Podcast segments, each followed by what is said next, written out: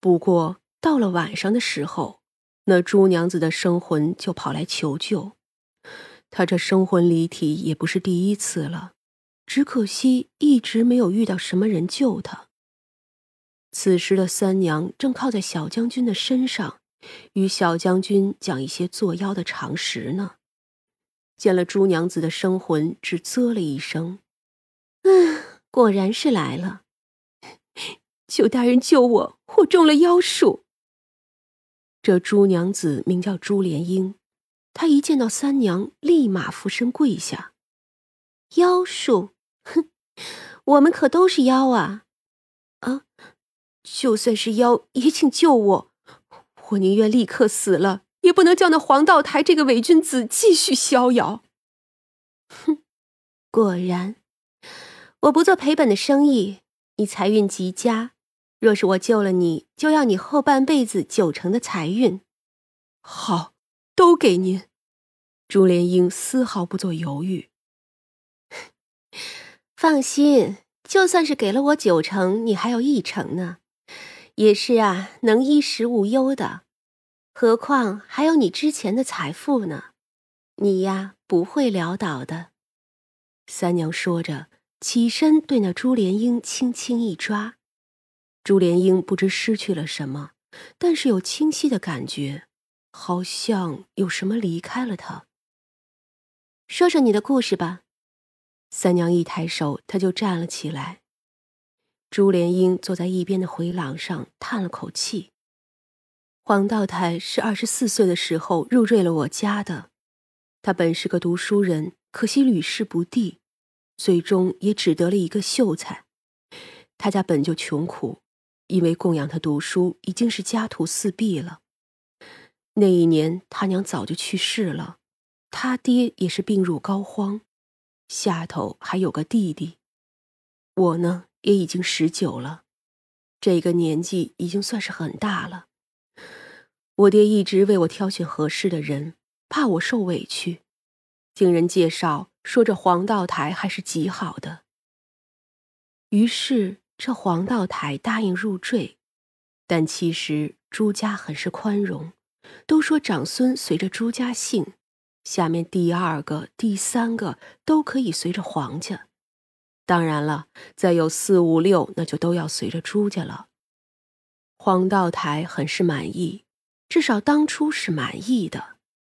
他爹病重，是朱家出钱请郎中，而他弟弟呢还在读书，也是朱家出钱请的先生。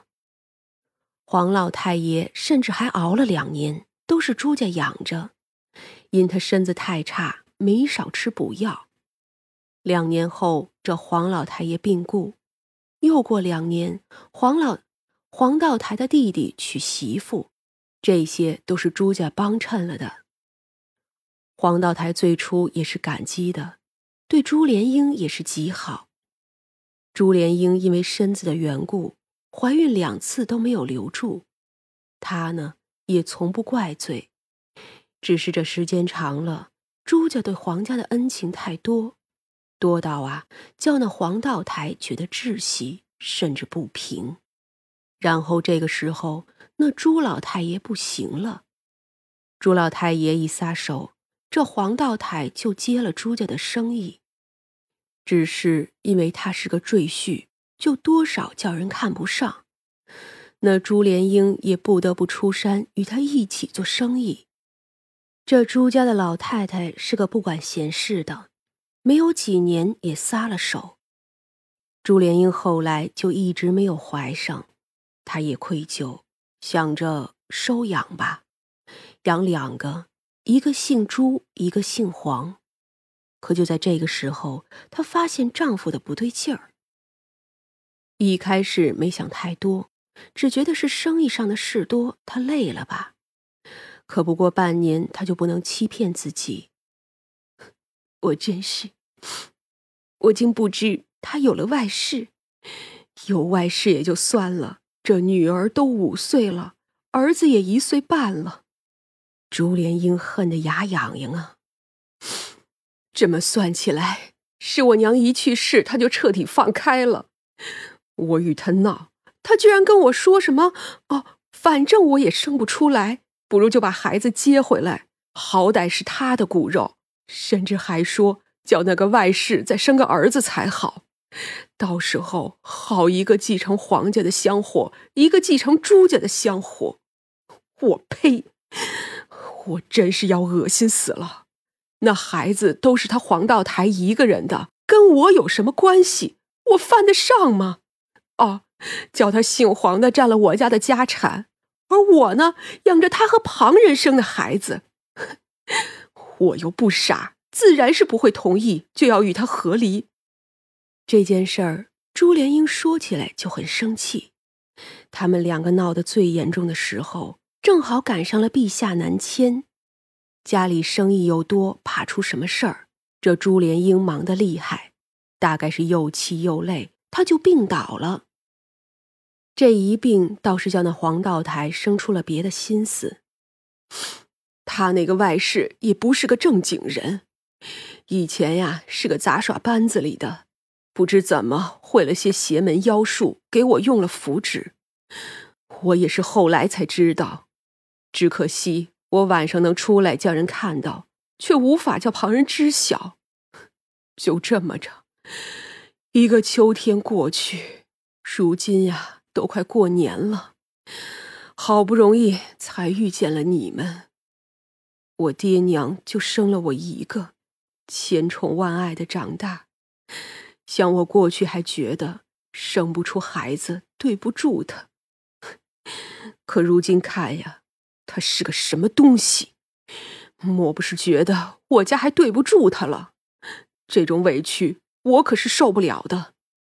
他们给我用符纸，把我弄得跟活死人一般，能说话。会笑，就是说什么都是违心的话，又对外说我生了怪病，浑身无力，郎中也是看不出的。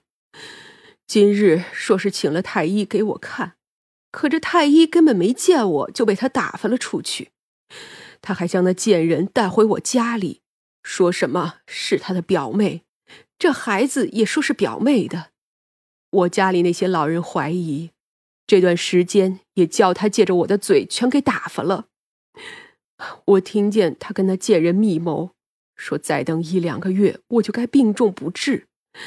到时候我一死，他还要装模作样给我守孝一年，然后就娶了他那所谓的表妹。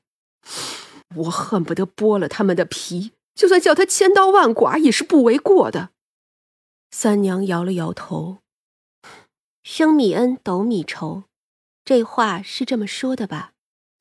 朱家为他做的事太多了，多到叫他不平。是啊，我爹以前总是说他不容易，可如今看呀，是我们太傻了。来，把这个吃了。三娘递过来一颗黄色的药丸。朱莲英都没有想过自己是生魂，能不能接，能不能吃的。直接就咽了下去。回去吧，沉住气，我呀等你的好消息。朱莲英再次跪下磕头，多谢大人。三娘摆了摆手。人走后，徐冲忽然问：“我以前都没有问过，三娘，你要寿命和福运，还有财运之类的，做什么呢？应该不是给自己用吧？自然不是。”燕京城破的那一日，你不是做梦了吗？我没有叫你看后面，还有战场上的。